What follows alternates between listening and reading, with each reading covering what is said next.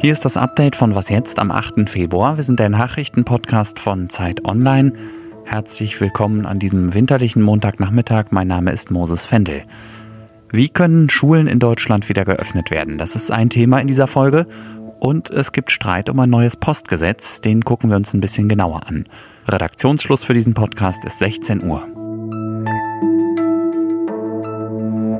Und wenn in der gegenwärtigen Situation sich wieder für Schulöffnungen entschieden wird, dann ist es, glaube ich, wichtig, dass wir sehr, sehr vorsichtig, dass wir Schritt für Schritt und immer auf wissenschaftlicher Basis dieses Thema angehen. Das ist Bundesbildungsministerin Anja Karliczek. Wir stehen am Beginn einer Woche, in der es vermutlich ausgiebige Lockerungsdiskussionen geben dürfte.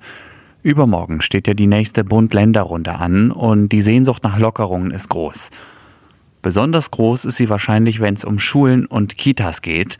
Kinder und Jugendliche wollen wieder ihre Freundinnen und Freunde sehen. Eltern im Homeoffice wünschen sich, dass die Kinder tagsüber wieder betreut werden. Aber wie könnte es denn gehen? Darüber hat sich eine Gruppe von Fachleuten aus ganz unterschiedlichen Bereichen zwei Monate lang Gedanken gemacht und heute haben sie dazu eine Leitlinie vorgestellt. Jan Schweitzer, Redakteur im Ressort Wissen der Zeit. Hallo erstmal. Hallo. Was ist das für eine Leitlinie? Wer hat sie aufgestellt und was ist das Besondere daran? Das Besondere an dieser Leitlinie ist tatsächlich, wer sie aufgestellt hat, wer dabei war. Das waren ganz, ganz viele Parteien von denen man auch nicht unbedingt vermutet hätte, dass sie da so ähm, zusammenkommen und sich auch auf etwas einigen. Also das Robert Koch Institut war zum Beispiel dabei, Virologen waren dabei, die äh, Gesellschaft für Virologie, Epidemiologen waren dabei, aber auch Pädiater, also Kinderärzte, Erziehungswissenschaftler. Dazu auch noch Lehrerinnen, Schulleiterinnen, Eltern, Schüler und sogar noch äh, Schulsozialarbeiter. Also wirklich ganz, ganz viele Parteien. Und was steht drin? Ja, es gibt für verschiedenste Situationen, Empfehlungen, wie man was am besten handhabt. Zu welchem Zeitpunkt trennt man die Klassen? Wann macht man einen, einen Präsenzunterricht und wann nicht? Wann und wer soll Masken tragen? Was macht man aber zum Beispiel auch auf dem Weg zur Schule? Oder auch ganz spezifisch, Musikunterricht, ja oder nein? Kann man das überhaupt verantworten? Oder Sportunterricht auch?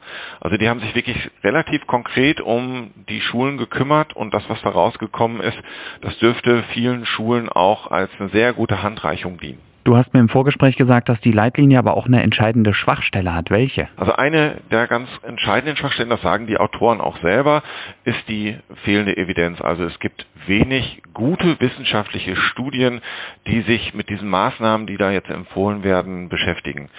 Die meisten Studien, die dazu gemacht wurden, sind sogenannte Modellierungsstudien, also dass ein Rechner, ein Computerprogramm mal ausrechnet, was wann passiert.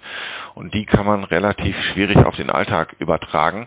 Und deswegen ist die sogenannte Evidenz relativ gering dabei. Diese Leitlinie, die ist eher dadurch besonders und auch besonders gut, weil sie so einen großen Konsens gefunden hat, weil so wahnsinnig viele Parteien beteiligt waren, auch sehr hochrangige, hochkarätige Parteien beteiligt waren und die sich dann auf Maßnahmen geeinigt haben. Dann lass uns noch kurz vorausblicken auf diese Bund-Länder-Runde am Mittwoch.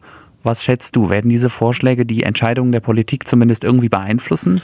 Also ich würde sagen, wenn es überhaupt zu Lockerungen kommt, dann in dem Bereich, also im Bereich Kita-Öffnung, Schulöffnung. Und da kann dann eben diese Leitlinie auch eine Rolle spielen. Wenn die Ministerpräsidentin und Bundeskanzlerin sich diese Leitlinie anschaut, dann sehen sie, da stehen konkrete Handlungsempfehlungen drin. Damit könnte man, wenn man wirklich wollte, die Schulen öffnen.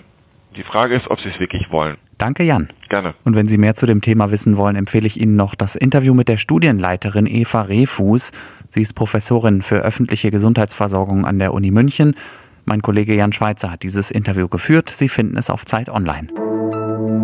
Die nächtlichen Ausgangsbeschränkungen in Baden-Württemberg werden aufgehoben, und zwar ab Donnerstag.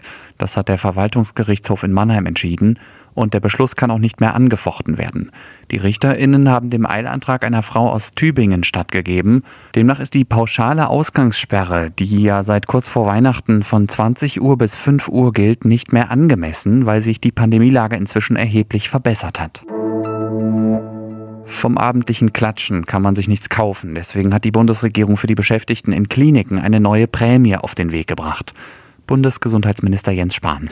Auch die zweite Welle der Pandemie hat viele Krankenhäuser und damit ihre Beschäftigten, die Pflegekräfte, die Ärztinnen und Ärzte, die Reinigungskräfte auf den Intensivstationen in allen Bereichen sehr stark belastet. Deshalb stellen wir erneut Mittel zur Verfügung für eine Prämie. Diesmal 450 Millionen Euro pro Person sind weiterhin bis zu 1500 Euro steuerfrei möglich, wenn sie ausgezahlt werden bis zur Jahresmitte. 80 Cent. So viel kostet es im Moment, einen Brief innerhalb Deutschlands zu verschicken. Und ich sehe sofort den Kopf von Beethoven auf blauem Hintergrund vor mir, weil ich diese Marke im letzten Jahr so oft gesehen und auch immer mal wieder selber genutzt habe. Beethoven ist jetzt hier aber nicht das Thema. Die beiden letzten Portoerhöhungen der Post 2015 und 2019 sind rechtswidrig gewesen. Das haben das Bundesverwaltungsgericht in Leipzig und das Verwaltungsgericht Köln entschieden. Bemängelt haben die Richterinnen und Richter vor allem die Grundlage, auf der die Erhöhung berechnet wurde. Die Bundesregierung will deswegen das Postgesetz reformieren, um die Berechnungsgrundlage in Zukunft weiter anwenden zu können. Am Freitag soll sich der Bundestag damit befassen. Und jetzt hat die Bundesregierung in dieser Sache zwei Gegner.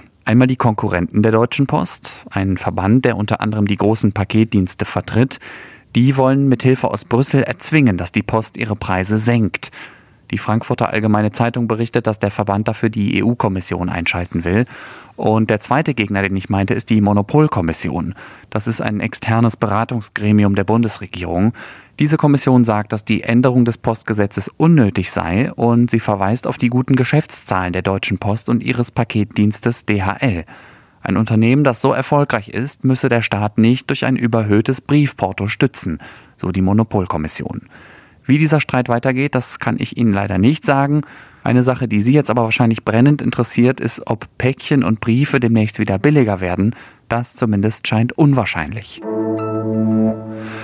Schauen wir noch mal kurz ins Ausland, genauer gesagt nach Israel. Und es geht heute mal nicht ums Thema Impfen. Regierungschef Benjamin Netanyahu musste heute früh erneut vor Gericht erscheinen. Netanyahu ist ja der erste israelische Ministerpräsident, der im Amt angeklagt wurde. Ihm wird neben Korruption auch Untreue und Betrug vorgeworfen. Laut den Justizbehörden soll er unter anderem Champagner, Zigarren und Schmuck im Wert von umgerechnet ungefähr 180.000 Euro bekommen haben. Außerdem soll er einem israelischen Telekom-Unternehmen für positive Berichterstattung im Internet Millionenbeträge zugespielt haben. Während der Premierminister drinnen im Gericht seine Unschuld beteuert hat, haben draußen seine GegnerInnen protestiert. Wegen der Anklage und auch wegen seines Umgangs mit der Corona-Krise forderten sie, dass Netanyahu festgenommen wird. Was noch? Am Ball bleiben. Das ist für viele in diesen Tagen wahrscheinlich die größte Herausforderung. Es ist unklar, wie lange das alles noch so weitergeht mit der Pandemie. Und das Wetter macht auch gerade null Hoffnung auf Frühling.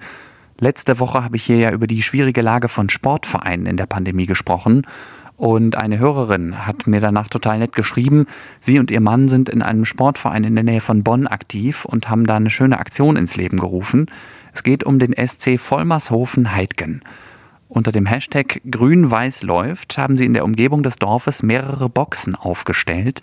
In diese Boxen kann man beim Joggen im Wald oder über die Felder einen Zettel mit seinem Namen und einem Team, für das man antritt, reinwerfen. Aus den Zetteln werden dann regelmäßig zwei Vereinsmitglieder ausgelost und die gewinnen dann zum Beispiel eine Mütze mit dem Vereinslogo. Siebenmal hat das jetzt stattgefunden und beim bisher letzten Mal Ende Januar haben 146 Vereinsmitglieder mitgemacht. Ich finde das eine schöne Sache, sich gegenseitig zu motivieren und sich auch zu zeigen, dass der Verein immer noch lebt nach fast einem Jahr Pandemie. Das war das Update von Was jetzt am Montagnachmittag und auch wir bleiben natürlich am Ball. Morgen früh ist Simon Gaul wieder dran und spricht hier nochmal über die Vorwürfe gegen die Europäische Grenzschutzagentur Frontex. Schreiben Sie mir gerne an wasjetzt.zeit.de. Sie haben ja gesehen, es kann sich lohnen. Ich bin Moses Fendel, machen Sie es gut und bis bald. Was